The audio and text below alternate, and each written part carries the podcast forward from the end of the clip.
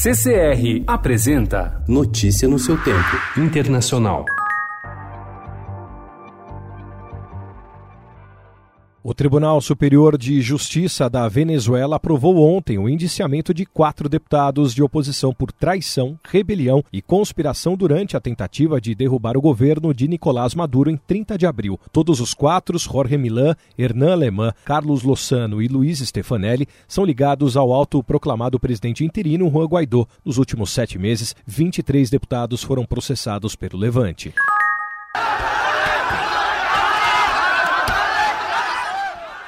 Protestos furiosos contra uma nova lei de cidadania que exclui os muçulmanos espalharam-se ontem pela Índia, provocando uma dura resposta das forças de segurança. Os tumultos representam o maior desafio do primeiro-ministro Narendra Modi desde que ele chegou ao poder há cinco anos.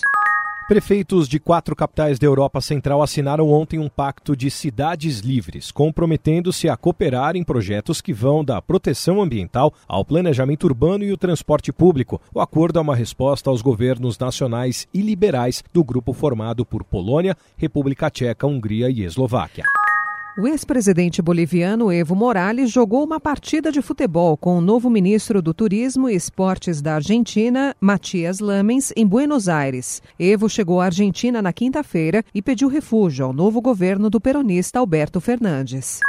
Em uma consulta em que os eleitores participaram voluntariamente, os chilenos confirmaram seu apoio a uma nova Constituição para substituir a herdada da ditadura. A contagem preliminar apontou a participação de 2,1 milhões de eleitores. Pelo menos 80% apoiaram a criação de uma nova Constituição por meio de uma Assembleia Nacional Constituinte que seria eleita.